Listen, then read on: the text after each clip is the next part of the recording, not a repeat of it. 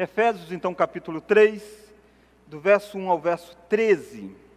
Acompanhe a leitura e mantenha sua Bíblia aberta, que eu vou fazer diversas vezes referência a este texto. Diz assim Efésios 3, do verso 1 ao verso 13: Por esta causa, eu, Paulo, sou prisioneiro de Cristo Jesus por amor de vós, gentios se é que tendes ouvido a respeito da dispensação da graça de Deus, a mim confiada para vós outros. Pois, segundo uma revelação, me foi dado conhecer o mistério, conforme escrevi há pouco, resumidamente, pelo que, quando ledes, podeis compreender o meu discernimento do mistério de Cristo, o qual em outras gerações não foi dado a conhecer aos filhos dos homens, como agora foi revelado aos seus santos apóstolos e profetas no Espírito.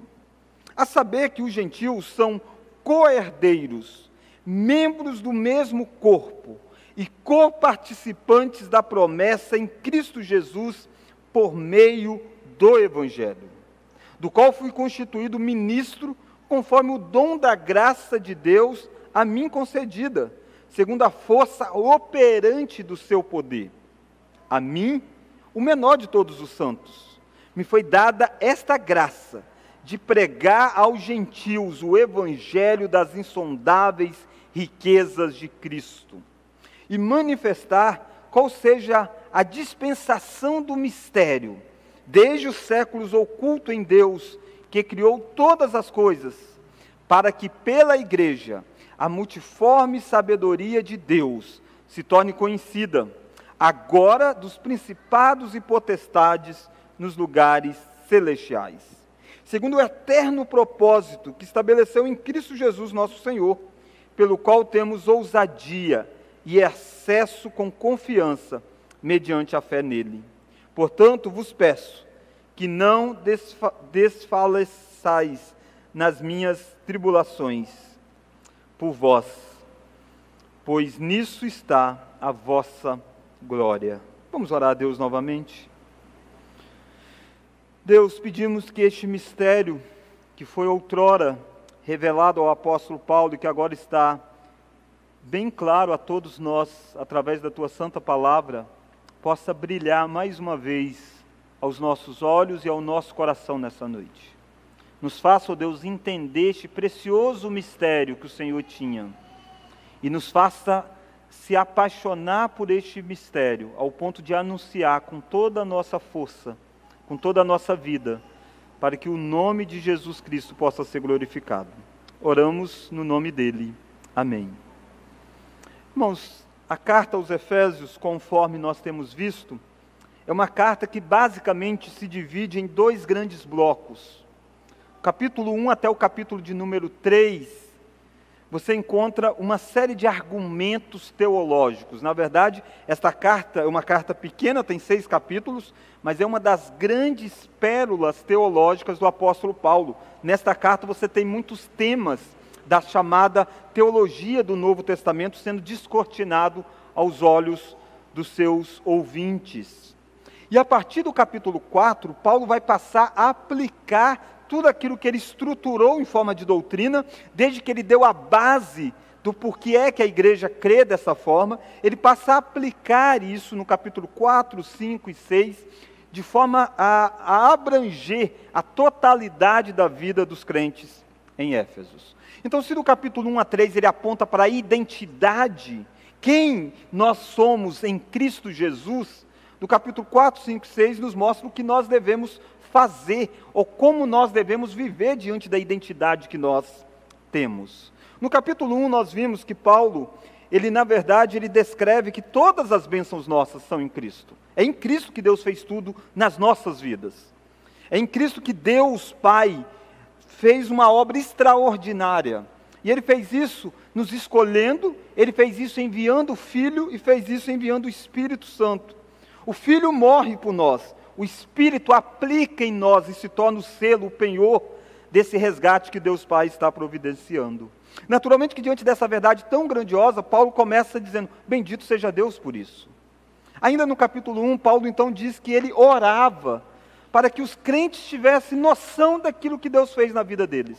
Porque às vezes é assim, Deus age em nós, mas nós vivemos um tanto quanto que esquecidos daquilo que Deus fez. E Paulo ora para que essas coisas possam ser descortinadas, para que os crentes entendam de fato o poder que age na vida deles. Mas nem sempre foi assim. Nós não nascemos de uma forma a agradar a Deus. E no capítulo 2, Paulo deixa isso bem claro: que nós estávamos mortos nos nossos pecados, nós éramos escravos da carne, escravos de Satanás, escravos da nossa, do, do mundo, do curso deste mundo. Mas um dia Deus resolveu mudar a nossa história. Deus resolveu nos dar vida. E nós nos tornamos pessoas que estão reinando com Cristo, assentado nos lugares celestiais. De mortos espiritualmente, agora há pessoas que reinam com Jesus. E essa forma de Deus fazer agiu tanto nos judeus que estavam bem próximos, andaram sempre debaixo da revelação de Deus no Antigo Testamento, mas chegou um grupo de pessoas que era impensável, aos chamados gentios. E Jesus, e Deus, na verdade, quando chamou os gentios, que somos nós, pessoas que não temos sangue judeus, que não somos descendentes físicos de Abraão, quando Deus nos chamou para pertencer a um só povo, Deus quebrou a barreira que existia, que separava judeus e gentios. As leis cerimoniais que marcavam essa distinção foi abolida, porque em Cristo Jesus, tanto judeus quanto gentios têm uma nova cidadania, eles têm então, um, eles passam a ser um lugar de habitação de Deus e eles se tornam o templo de Deus. Deus está habitando neles. Este é um resumo do capítulo 1 até o, capítulo, até o final do capítulo 2.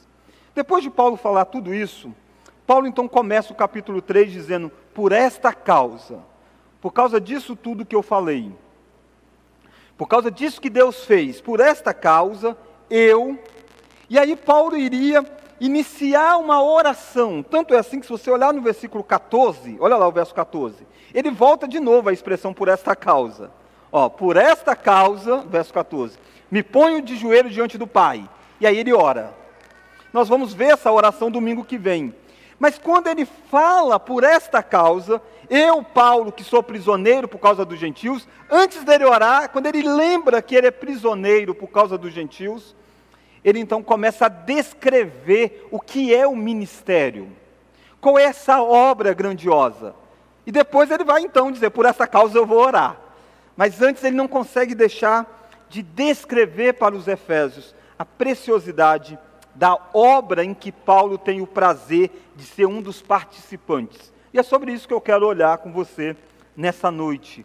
Uma visão grandiosa da obra que Deus está fazendo e o privilégio de participar dela. Uma visão grandiosa da obra que Deus está fazendo. Deus está fazendo uma grande obra no mundo. Nós precisamos ter uma visão grandiosa desta obra, entender um pouco melhor essa grande obra. E o privilégio de não apenas entender, estudar sobre ela, mas o privilégio de ser um dos participantes desta obra. Não é algo fora de nós apenas, não é algo que nós apenas contemplamos, mas é algo que acontece também dentro de nós e que nós também nos tornamos agentes de fazer com que essa grande obra possa se concretizar na vida de tantas outras pessoas. E Paulo vai fazer isso através de duas grandes lições que eu quero olhar com você. E a primeira lição é uma obra chamada O Mistério que se tornou conhecido. O mistério que se tornou conhecido. Você encontra isso do versículo 1 ao verso 6. De, você vai perceber que a palavra mistério é muito importante nesse texto. Olha aí comigo o versículo 3, por exemplo. Pois, segundo uma revelação, me foi dado conhecer o mistério. Então, Paulo teve uma revelação, e revelação aqui é a mesma palavra de apocalipse, de tirar o véu, de revelar o que estava oculto. Revelar o segredo do mistério, o conteúdo do mistério, o que, que o mistério tinha a ver. Mas olha o verso de número 4. Pelo qual, quando ledes, Paulo teve a revelação do que era o mistério, Paulo escreveu sobre o mistério, resumidamente, e ele diz: E agora, quando vocês ledes, vamos ler agora? Podeis compreender o meu discernimento do mistério de Cristo. O mistério que Paulo descobre o que é, que Deus revela a ele, melhor dizendo, Paulo não descobriu, Deus na verdade revelou a ele. Paulo escreveu e Paulo diz: quando vocês lerem, vocês também vão entender o mistério. E olha o verso de número 9, você vai encontrar de novo a, a expressão mistério. E manifestar qual seja, vamos ler agora, a dispensação do mistério. Então, essa palavra mistério é importante. Que mistério é esse, pastor? Esse é o mistério que Paulo diz que ele escreveu resumidamente. Versículo de número 2, diz, versículo de número 3 diz isso para nós, ó. Pois segundo uma revelação me foi dado conhecer o mistério, conforme escrevi há pouco, resumidamente. O que, que é esse há pouco? O capítulo 2. O mistério de que Deus resolveu mostrar para as pessoas aquilo que ele havia anunciado e estava um tanto quanto que encoberto aos olhos de muitos, de que ele iria fazer um povo formado por pessoas das mais diferentes etnias. Este é o grande mistério que Paulo foi dado a ele conhecer por ação de Deus. Irmãos, a palavra mistério, muitas vezes para nós parece algo assim que é desconhecido, né? Algo que remete ao futuro. Na Escritura, mistério, na verdade, mostra para nós algo que no passado era desconhecido, mas o mistério foi plenamente revelado. Então, na, cultura, na, na língua grega, a ideia de mistério aqui não é algo oculto em relação ao futuro, mas era algo que outrora no passado era oculto, mas que tinha sido dado a conhecer algumas pessoas. Então tinha algumas religiões chamadas religiões de mistério, que dizia só os iniciados sabiam sobre o que, que acontecia lá, os demais não poderiam saber. Paulo diz: não, o mistério de Deus não é algo só para os iniciados.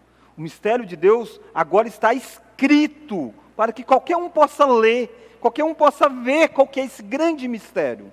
Então você está dizendo, e afinal de contas, pastor, o que, que é o mistério? Você já explicou que o mistério não é isso, que o mistério não é aquilo outro. Mas que mistério é esse? O mistério tem a ver com o que Deus iria fazer através da pessoa do filho dele, chamado Jesus Cristo. Chamado também do descendente da mulher, em Gênesis capítulo 3. Chamado do descendente de Abraão, em Gênesis capítulo 12. Chamado do descendente de Davi, no livro de Samuel. Chamado de tantas figuras apresentadas no Antigo Testamento como templo de Israel, algo que manifestava grande poder, soberania de Deus, santidade de Deus, manifestado através de tantos cordeiros que foram mortos no Antigo Testamento, animais que derramavam o seu sangue apontando para um cordeiro maior. Esse grande mistério que Deus iria fazer em Jesus Cristo era a trazer para dentro do povo de Deus pessoas que tinham um passado terrível, pessoas que outrora não eram nem mencionados como filhos de Deus, pessoas que eram chamados de gentios, impuros. Mas é mais do que simplesmente trazer estas pessoas. Porque, de certa forma, isso aqui estava um tanto quanto que revelado em várias páginas. Você encontra em Isaías dizendo que o, a, o deserto iria florescer. Mas o que é que estava na mentalidade do judeu durante o Antigo Testamento e que agora mudou no Novo Testamento. Olha aí comigo o versículo de número 5. Ó, o qual em outras gerações, Paulo está dizendo, nas gerações passadas, não foi dado a conhecer aos filhos dos homens, como agora foi revelado aos seus santos apóstolos e profetas no Espírito. Então, tem algo de diferente daquilo que tinha sido anunciado no Antigo Testamento e agora está claro no Novo Testamento que, que é isso? Não é apenas a inserção de gentios, porque isso, de certa forma, estava anunciado. O descendente de Abraão iria abençoar o mundo todo. Abraão sabia disso. Mas o que é que os judeus, o que é que a geração passada de Paulo não sabia bem? Eles achavam que esses gentios, eles se tornariam judeus. Eles poderiam ser alcançados por Deus, mas eles iriam se tornar judeus. Eles precisariam ser circuncidados eles precisariam cumprir as leis cerimoniais de Moisés. É isso que vai gerar o primeiro grande concílio da igreja em Atos 15. Mas Paulo vai dizer: o mistério revelado é que Deus não vai mais trabalhar com uma teocracia. Teocracia é governo de Deus sobre uma nação. Mas Deus vai fazer uma, um outro povo, formado de judeus e de gentios. E este povo é chamado da Igreja de Jesus Cristo. Este era um mistério que outrora não estava claramente revelado, mas que no Novo Testamento foi claramente revelado aos apóstolos e profetas. Apóstolos e profetas são a base da igreja neotestamentária. Perceba o que Deus está dizendo aqui é que ele iria substituir uma nação teocrática por um projeto já desde a eternidade projetado para isso e que agora vai se tornar conhecido. O mistério oculto vai brotar, que em vez de uma nação, Deus vai ter um povo de diferentes tribos, povos, línguas e nações. Não um povo unido por uma etnia como era no Antigo Testamento, mas o povo unido por um único rei, que é Jesus Cristo. Paulo então descreve isso como um mistério que se tornou conhecido. E olha as bênçãos que este, esse, esse povo que estaria sendo formado iria desfrutar. Olha lá o verso de número 6. A saber, vamos ler, que os gentios são coerdeiros, membros do mesmo corpo e coparticipantes da promessa em Cristo Jesus por meio do Evangelho.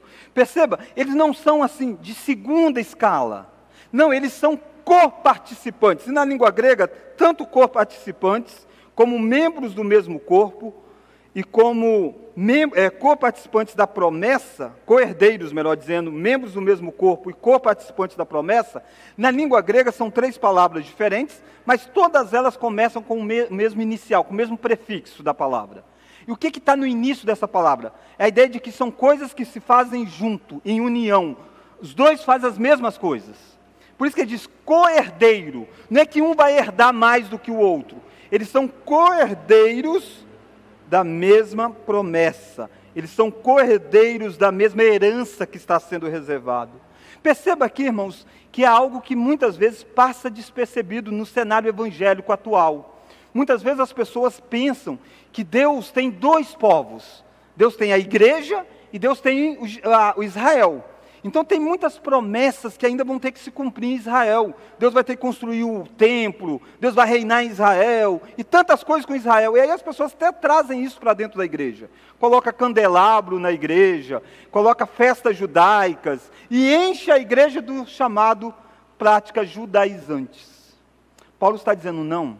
Os gentios se tornam herdeiros da mesma promessa, participantes da mesma herança tudo que estava sendo no Antigo Testamento dizendo que Deus iria dar a Israel, Deus está agora dando também aos gentios. Não é que ele não dá a Israel também, ele dá desde que Israel crê em Cristo. Mas ele dá a mesma coisa para Israel, para que ele dá para os gentios que somos nós. Nós herdamos a mesma coisa. O que é que nós herdamos? Nós herdamos os novos céus e a nova terra. A mesma a terra que Abraão ansiava, não a terra física. Hebreus vai dizer para nós que a peregrinação de Abraão, de Abraão por Canaã, na verdade, ele sabia que ele tinha uma pátria celestial. E ele aguardava aquela herança ser dada a ele. E Paulo está dizendo, na verdade, saiba que você, gentil, é co-herdeiro da mesma herança. Vocês também são membros do mesmo corpo, vocês participam juntos da, da, da, da mesmo bloco que Deus está construindo. Vocês são membros de um corpo só. E vocês são co-participantes da promessa. Lembra que uma das grandes promessas do Antigo Testamento era que Deus iria derramar o Espírito Santo. Está lá em Joel capítulo 2. Deus está dizendo: Eu vou derramar o meu espírito. E aí todos vão poder desfrutar da comunhão do meu espírito. E naquela promessa diz toda carne. Ele está apontando para judeus e gentios. E Paulo está revelando isso. Paulo está dizendo: abra os olhos para vocês verem o grande mistério que Deus tinha. Como que Paulo teve acesso a isso? Através de uma revelação que foi dada a ele. Irmãos, perceba que o cristianismo não é uma religião onde o homem acessa a Deus por si só. O cristianismo é uma religião onde Deus se revela ao homem. Deus que se dá a conhecer ao ser humano, senão nunca, jamais alguém seria capaz de conhecer o que Deus iria fazer. E Deus se dá a conhecer através da natureza, mas Deus se dá a conhecer de forma plena, dentro da revelação que o homem pode é, ter, é através da Escritura. E Paulo, que é um dos autores bíblicos inspirados por Deus, teve uma revelação de Deus, de que os gentios participam de igual modo da igreja de Cristo. Isso muda a vida desse homem. Esse homem que outrora era um fariseu, esse homem que outrora era alguém que matava exatamente pessoas que saíam pregando Jesus para gentios, para os outros, dizendo que Jesus é o Senhor, esse homem tinha raiva disso.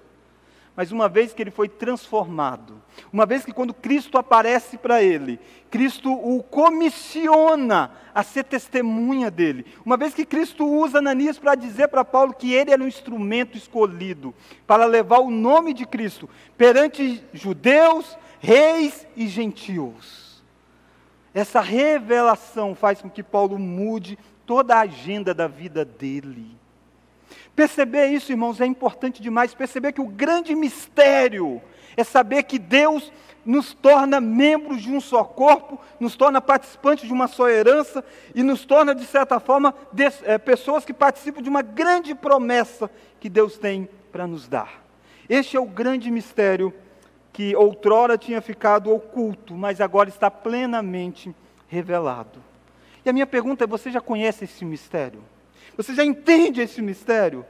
Esse mistério já foi dado a conhecer a você, e ele não vai ser dado a conhecer a você numa revelação diferente. Não, a revelação está escriturada. Está aqui escrito, Paulo disse: Eu escrevi sobre o mistério. Aquilo que eu fiquei sabendo, eu coloquei para vocês. Isso é a grande mensagem que precisa estar na nossa mente durante toda a nossa jornada.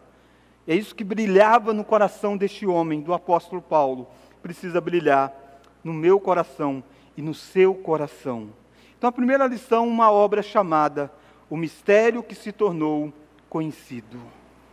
O mistério agora é revelado, revelado através do Evangelho, através das boas novas. Mas a segunda e última lição que eu quero olhar com você é o mistério que deve ser anunciado.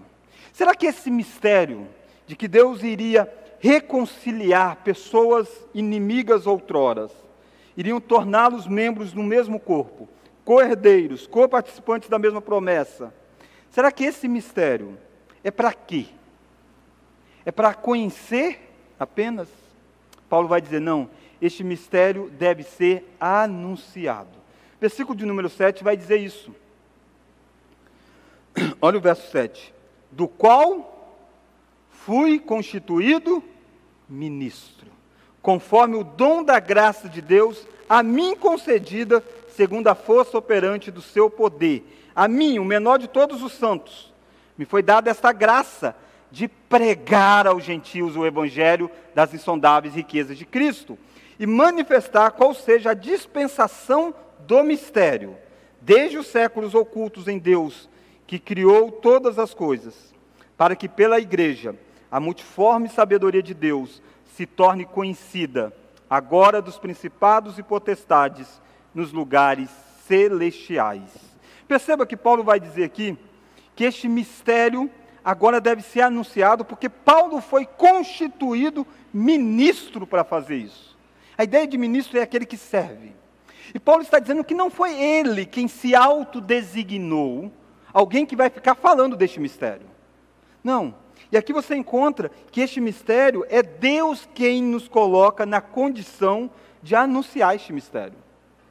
Perceba que foi constituído, Paulo é apenas um agente passivo daquilo que Deus está fazendo, Deus é o agente ativo dessa história, é Deus quem está pegando Paulo, revelando a Paulo o conteúdo, está pegando Paulo e tornando Paulo um ministro para anunciar. Sempre é Deus quem age. E é baseado na graça. Se você olhar o verso 7, vai dizer: Do qual fui constituído ministro, conforme o dom da graça de Deus. Foi graça de Deus se tornar um, um arauto deste mistério. Mas olha mais, olha que este anúncio não é baseado em, na própria capacidade humana. Embora Paulo seja alguém eloquente, embora Paulo seja alguém versado, Paulo era um homem de muita cultura. Paulo tinha sido criado no grande centro de sabedoria em Tarsis. Paulo era discípulo de Gamaliel. Paulo conhecia muito bem o Antigo Testamento. Paulo conhecia a filosofia do seu tempo. Embora tudo isso Paulo tivesse grande acesso a conhecimento, nada disso era credencial suficiente para tornar esse homem ministro deste mistério. O anúncio do mistério não é baseado na nossa própria capacidade. Olha aí o verso 8, Paulo vai deixar isso bem claro. Se você olha para Paulo e vê o que Paulo prega, o que Paulo anuncia, e talvez você diz, poxa, esse cara era extraordinário, é porque você não ouviu ele falar dele mesmo. Olha o verso 8. A mim, o menor de todos os santos, me foi dada esta graça de pregar aos gentios. A mim, o menor de todos os santos. Paulo disse: se nós fôssemos listar os santos, e santos aqui não é pessoas que são melhores do que as outras. Há uma visão muito errada de que existem algumas pessoas que são santas e outras são mais ou menos, né? Não, na Escritura, todos os filhos de Deus são santos. Paulo, quando escreve essa mesma carta, ele vai chamar os Efésios de santos. Então ele está dizendo de pessoas que foram convertidas a Cristo. Ele está dizendo, pega a lista dos que foram convertidos a Cristo. E se você fosse colocar, eu sou o menor de todos eles. Eu sou o mais inferior de todos eles. Naturalmente que Paulo está arremetendo aqui ao seu passado. Esse homem, de fato, é o menor de todos os santos, porque ele foi o perseguidor de todos os santos inicialmente. Foi através da mão desse grande apóstolo Paulo que pessoas vão perder a vida no início da história da igreja. É através da mente eloquente desse homem que pessoas serão condenadas, foram condenadas no sinédrio, como Estevão, o primeiro mártir da fé cristã. Foi através da obsessão deste homem em preservar um monoteísmo, do farisaísmo, que vai fazer com que ele persiga o caminho, leve cartas para prender pessoas. Caminho era o nome que os cristãos eram conhecidos. Isso coloca Paulo do mais desqualificado para anunciar o mistério de Cristo. Mas Paulo diz: Mas Deus resolveu inverter tudo isso. Deus me pegou o principal dos pecadores e tornou o principal do arauto deste mistério. Paulo é o dos apóstolos. Paulo é o apóstolo conhecido como apóstolo aos gentios. Ele é aquele que vai mais se envolver na obra gentílica daqueles que não são judeus. Paulo vai escrever 13 cartas. Paulo vai fazer várias viagens missionárias. Mas Paulo em nenhum momento diz que isso é feito por causa da capacidade dele. Ele diz ele era o menor de todos os santos. Talvez você que está nessa noite, talvez você já entendeu o mistério. Mas talvez você diz, eu não tenho como anunciar o mistério. Eu não sou formado, eu não tenho isso, não tenho aquilo outro. Não, Paulo, Deus está dizendo aqui, se ele é capaz de transformar o, o menor no grande arauto, ele pode fazer o que bem entender. Aliás, sempre que eu falo de anunciar, de, de pessoas se sentirem desabilitadas para exercer uma determinada função, eu lembro de um dos meus professores de seminário, reverendo Emstein, doutor Emstein Maia. Para aqueles que o conhecem, sabe que ele é de uma mente brilhante e de rapidez de raciocínio e de ironias muito forte. E aí, então, numa, num, num dia na sala de aula, um colega perguntou assim: Reverendo, ah, o senhor acha mesmo, reverendo, que assim uma pessoa humilde como eu, alguém que não teve muito estudo, o senhor acha que Deus é capaz de me usar para fazer alguma grande coisa, pregar? Será, reverendo? É aquele discurso meio falso piedoso, não tem? Aí ele falou: Rapaz, você não sabe o que, que Deus fez com a queixada do jumento lá na mão de Sansão? Se com a queixada de jumento matou, fez um monte de coisa, imagina o que Deus não pode fazer com o jumento completo. Com, se com a queixada, ele fez aquilo tudo com o jumento completo, ele pode fazer muito mais. Irmãos, de certa forma, se Deus fez a mula de Balaão falar, Ele pode tornar você um arauto do mistério outrora oculto. Para que a manifestação deste poder seja de Deus e não seu. Paulo vai dizer que Deus escolheu vasos frágeis, para que a glória não seja do vaso, mas daquilo que estava dentro do vaso. E Paulo vai dizer: olha para a vida de vocês, não foram escolhidos muitos sábios, muitos poderosos, não. Deus escolheu as coisas loucas do mundo para envergonhar aqueles que se acham. Essa é a forma de Deus agir, é a forma de Deus tornar o mistério revelado através de vasos frágeis. E você pode nessa noite entender que Deus também está o chamando para ser um, um, alguém que anuncia deste Evangelho de Cristo Jesus. Seja você quem você é, tenha você a idade que você tenha, tenha você a cultura que você tenha. Por que, que isso é possível? Porque o anúncio deste mistério é feito através de um poder sobrenatural. Olha o verso 7 ainda. Paulo vai dizer do que é que fazia com que ele pudesse se tornar um ministro deste evangelho. Verso 7. Do qual fui constituído ministro conforme o dom da graça de Deus a mim concedida. Concedida, vamos ler? Segundo a força operante do seu poder. Segundo uma, a força operante do seu poder é que eu me tornei este ministro. E é interessante que essa palavra poder aqui, essa força operante, já tinha sido utilizada antes nesta carta. Paulo já usou uma mesma palavra grega para se referir a isso aqui. E Paulo usou essa expressão quando ele disse da força do poder que ressuscitou Jesus quando Jesus esteve morto. O poder que trouxe Cristo de volta depois de três dias. Paulo vai dizer no capítulo 1: é o poder que habita em vocês, que age em vocês. E Paulo vai dizer: esse mesmo poder que me tornou um ministro de anunciar este mistério oculto.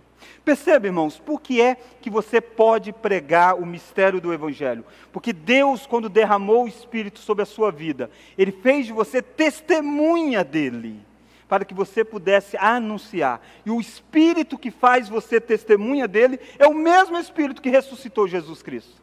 Você vai duvidar do poder deste que ressuscitou Jesus Cristo? Você acha que aquele que trouxe da morte o nosso Salvador Jesus Cristo não é capaz de tornar você um anúncio, um arauto do, do, do mistério? Dê você a desculpa que você quiser dar. Faça você como Moisés, dizendo: Eu não sei falar. E Deus diz: Quem criou a boca do homem? Escolha você a desculpa que você quiser, mas você não poderá sair nessa noite sem estar sobre os seus ombros a realidade de que se você entender o mistério, de que Deus em Cristo Jesus reconcilia pecadores, sejam eles de qual nacionalidade forem, sejam eles de qual, qual classe social forem, você está hoje debaixo dos, está sobre os seus ombros a responsabilidade de você anunciar este mistério. Talvez você diz, pastor, eu não sou apóstolo, sim, mas o anúncio do mistério não é mais prerrogativa dos apóstolos. É toda a igreja de Jesus Cristo é chamada para isso. Toda a igreja de Jesus Cristo é feito arautos deste anúncio. Qual que é o poder que vai fazer isso? O Espírito Santo. Por isso que Jesus vai dizer certa feita: não andeis preocupados com o que vocês haverão de responder quando vocês forem colocados em situações tão difíceis. Eu vos darei boca e sabedoria que ninguém poderá resistir.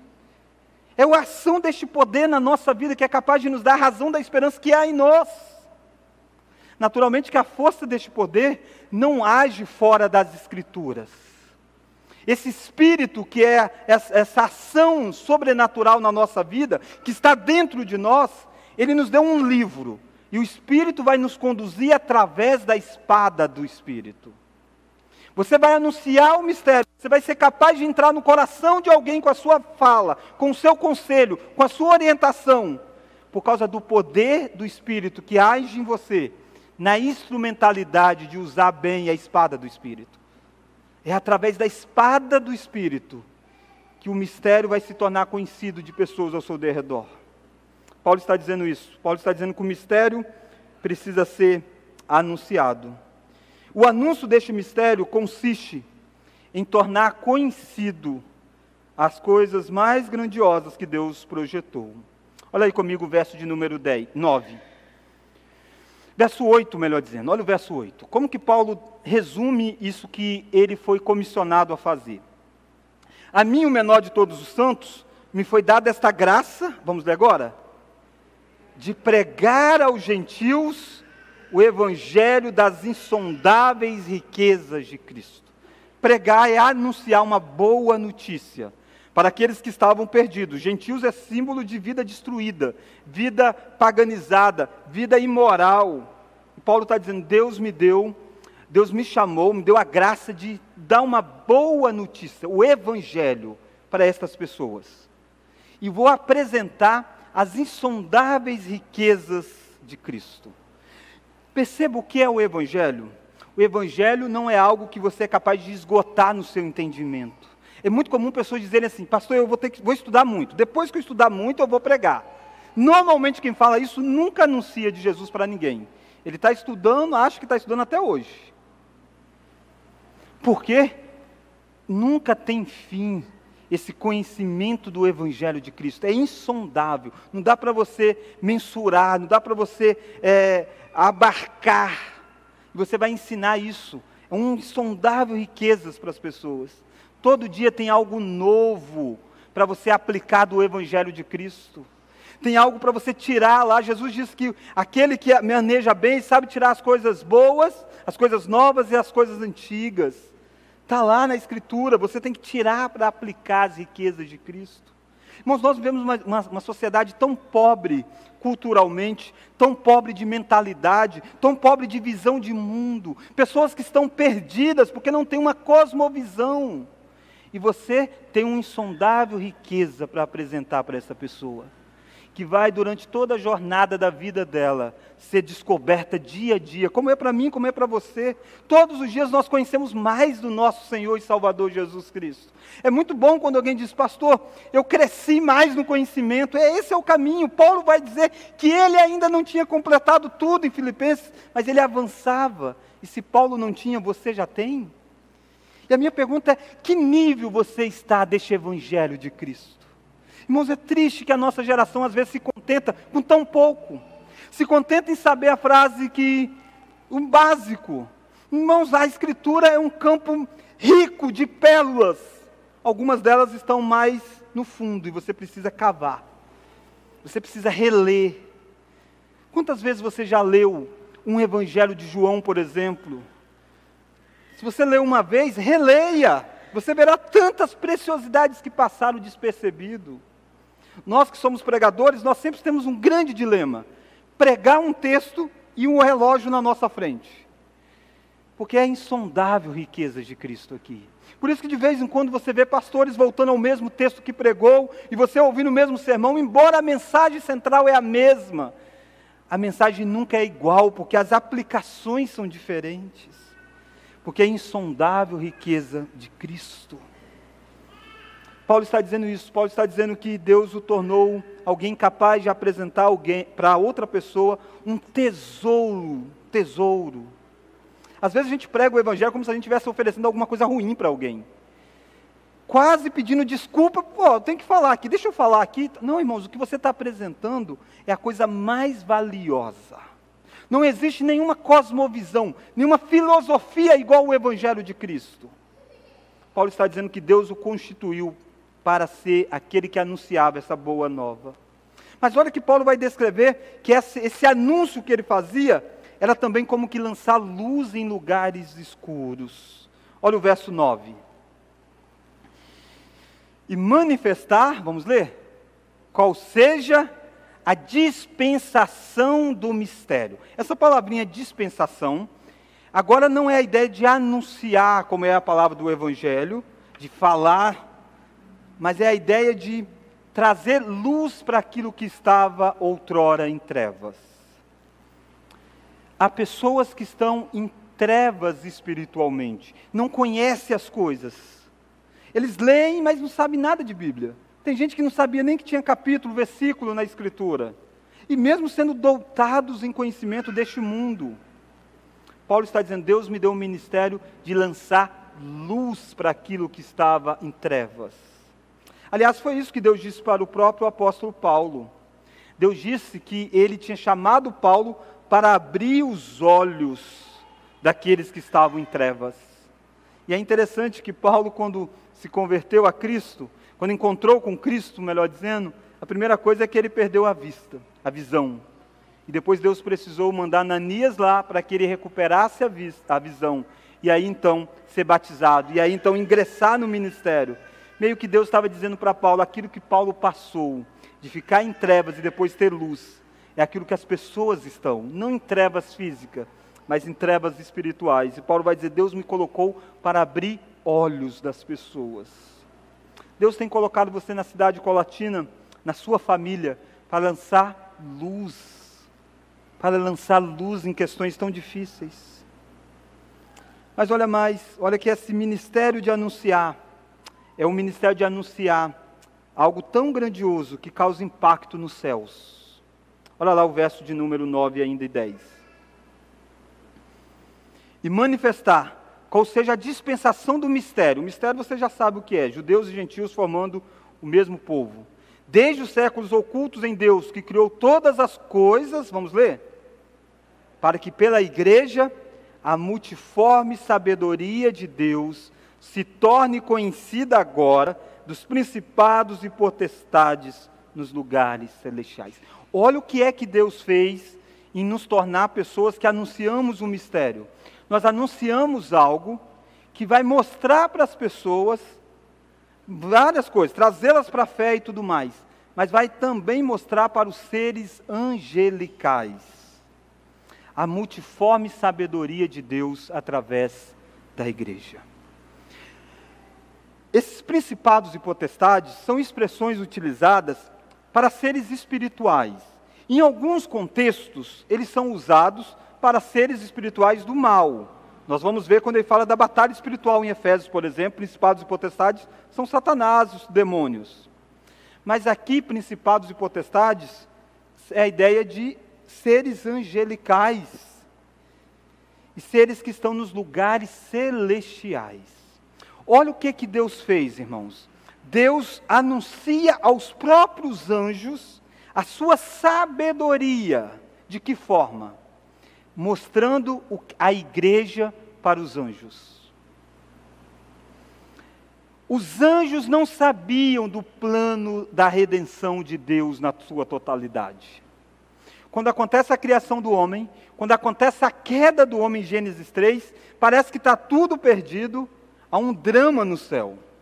E os anjos estão lá querendo ver como que vai resolver isso. Será que aquele anjo apóstata, Satanás, que se rebelou no céu, derruba a criação criada à imagem e semelhança de Deus. E aí, acabou tudo. Aliás, sabia que houve duas quedas. Houve a queda do ser humano, que você conhece bem em Gênesis 3. Mas houve uma queda espiritual no céu. Satanás, o nosso adversário, outrora era um anjo de luz. Em algum momento da história ele se rebelou contra Deus, antes, naturalmente, da queda de Adão. E ele arrastou consigo um grupo de anjos e não teve nenhuma redenção para os anjos. Desde quando eles se rebelaram, Deus os condenou. E eles estão aguardando o dia do juízo final. Mas não há salvação, não há perdão. Deus não disse assim: se você se arrependeu, eu estou aqui disposto. E de repente, aqueles seres rebeldes tentam o primeiro homem, e Adão e Eva caem em pecado. E aí, como que a história vai se desdobrar? E aí Deus diz: Não, eu vou trazer um descendente da mulher que vai esmagar a cabeça da serpente. E os anjos estão aguardando como que isso se dará. E Paulo está dizendo que quando Deus formou a igreja de judeus e gentios, ele mostrou como que Deus é multiforme sabedoria de Deus. E os anjos meio que olharam para isso e disseram: Uau! Que Deus é esse? A formação da igreja gera louvores no céu pelos anjos, pelos principados e potestades. Vê o que Deus fez. Deus formou um povo de gente tão diferente, de gente tão rebelde, de gente tão destruídos, de gente com a vida acabada, e Deus reconstruiu. Isso causa essa maravilha nos seres dos principados e potestades. Ver que Deus é um Deus sábio. Perceba aqui o que é a igreja. A igreja é aquilo que Deus planejou para que ao centro da história, que é Cristo, pudesse reconciliar na sua pessoa esse, povo. Essa é a visão grandiosa da igreja. Muitas pessoas têm uma visão grandiosa dos anjos, né? oram aos anjos, pedem aos anjos, querem ver anjos. Irmãos, o que é grandioso, inclusive para os anjos, é o que Deus fez em formar uma igreja. E eu estou dizendo uma igreja, não estou dizendo esta aqui, não. Estou dizendo a igreja de Jesus Cristo que já existe há mais de dois mil anos. É isso que causa admiração nos seres angelicais. Não por causa da igreja, mas porque ao olhar para a igreja, eles olham para Deus e diz: "Quão sábio tu és, quão maravilhoso tu és, quão grandioso tu és, quão poderoso tu és, como que tu tornaste aquilo que parecia uma tragédia no maior centro de adoração da história." E a minha pergunta é: como que você olha para a sua igreja? Como que você se vê como membro dessa igreja que causa impacto no céu? Você é alguém que quer estar longe de igreja? Você quer estar longe dessa multiforme sabedoria que Deus fez? Você não se admira com aquilo que os anjos admiram? Deus fez eu e você para sermos um desses elementos desta multiforme sabedoria de Deus não é uniforme, é multiforme. É várias formas. É a ideia aqui da mesma palavrinha que tem lá no texto da Septuaginta, de quando foi feita aquela túnica para José. Aí a túnica tinha várias cores, então, e aí ficou bonita a túnica. É a mesma palavra para dizer, né? Assim é a igreja. Ela tem multitons. Ela tem gente de peles, de, pele, de cor de pele diferente de olhos puxados ou olhos não puxados. Esse é o povo que Deus está construindo como grande monumento que causa impacto no céu. Nós estamos vendo a grande, uma visão grandiosa da obra que Deus está fazendo e o privilégio de participar dela. Primeira lição é uma obra chamada O Mistério que se tornou conhecido. É a igreja sendo apresentada. Segunda lição é o mistério que deve ser anunciado. É Deus quem nos coloca numa condição de anunciar. O anúncio deste mistério não passa, não é baseado na nossa própria capacidade. O anúncio deste mistério é feito no poder de Deus. E o anúncio deste mistério consiste na maior missão da história: pregar o evangelho aos gentios, lançar luz ao mundo e anunciar esta obra que causa impacto no céu, a multiforme sabedoria de Deus através da igreja. Irmãos, um, um anúncio do ministério como este exige de nós uma dedicação total de vida. Olha como que Paulo começa então o capítulo 3.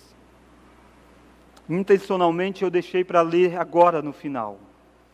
Por esta causa, eu, Paulo, sou prisioneiro de Cristo Jesus, por amor de vós, gentios. Por causa deste mistério que outrora estava oculto, agora é revelado, por causa deste mistério que agora é anunciado, sabe o que, que Paulo se tornou? Um prisioneiro de Cristo Jesus. Ele fez isso por amor a esses gentios, a estas pessoas que não pertenciam ao corpo de Cristo por amor de pessoas como eu e você. Perceba que Paulo está preso literalmente aqui. Quando ele escreve, ele está em Roma. E sabe por que, que ele foi parar em Roma? Sabe qual foi a acusação? Veio dos judeus. Os judeus disseram: esse cara prega que os gentios podem adorar a Deus sem se tornar judeus. E eles vão acusar Paulo de ir contra o templo porque Paulo pregava um templo maior que era a igreja. E Paulo é preso em Cesareia, ele é julgado lá. E ele então apela para Roma. E ele vai para Roma, ele está preso em Roma. Ele é preso por causa dos judeus. Ele é preso debaixo da prisão romana. Mas Paulo olha para tudo isso com o controle soberano de Deus. Ele não está lamentando, ele está dizendo: Eu sou prisioneiro de Cristo. Eu estou preso porque é para pregar Cristo Jesus, é porque é isso que ele me chamou para ser. E se eu precisar ser preso, ser morto, eu vou ser, contanto que eu complete a carreira que Deus me deu. Perceba como que entender o mistério, anunciar o mistério, precisa causar esse impacto em nós, Se necessário, eu me torno um prisioneiro. Porque, em última instância, eu sou um prisioneiro de Cristo. Cristo me leva para onde Ele quer. E Ele levou Paulo para uma prisão literal. E lá Paulo está anunciando Cristo, está escrevendo. E Paulo diz: Sabe por quê? Porque por amor de vós, gentios. Como que nós precisamos entender que anunciar o mistério de Cristo exige de nós sacrifício. Paulo, eh, Jesus chega a dizer que aquele que quiser ir até Ele precisa tomar a cruz e negar a si próprio. Nada do que eu falei aqui é um algo assim facinho de ser vivido.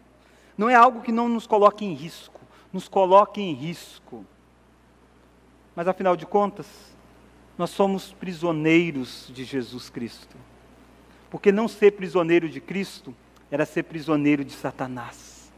E aquele que nos libertou do império de Satanás, ele nos aprisiona com os laços de amor. É uma prisão de desfrutar de uma verdadeira comunhão. É a prisão de um pai que não quer que o filho se perca. Nós precisamos envolver definitivamente com a nossa vida no, no mistério de anunciar Cristo Jesus e a sua igreja ao mundo. Qual é a razão da sua existência? Adorar esse Deus. Custe o que custar, sacrifique o que tiver que sacrificar, desde que o mistério de Cristo seja anunciado às pessoas. É para isso que Deus o fez. Vamos orar? Deus, obrigado porque o apóstolo Paulo entendeu a missão que o Senhor havia designado. E debaixo do poder que agia nele, foi levado à prisão física, mas o evangelho esteve o tempo todo livre para ser anunciado. E daquela prisão ele escreveu este belo tratado que nós lemos nessa noite. Obrigado porque o prisioneiro de Cristo Jesus prega uma mensagem que liberta pessoas que são escravas e prisioneiras de Satanás. Deus, obrigado porque o mistério do Evangelho já encontrou guarida no coração da maioria de nós aqui. Mas se porventura, Deus, há alguém aqui que este mistério ainda não foi revelado, que o Senhor revele no coração deles através da exposição da tua palavra. Deus nos mostre o quão necessário é, e quão importante é, e quão precioso é anunciar deste mistério para os outros. Este é o grande chamado nosso, anunciar aquele que é a razão da nossa adoração.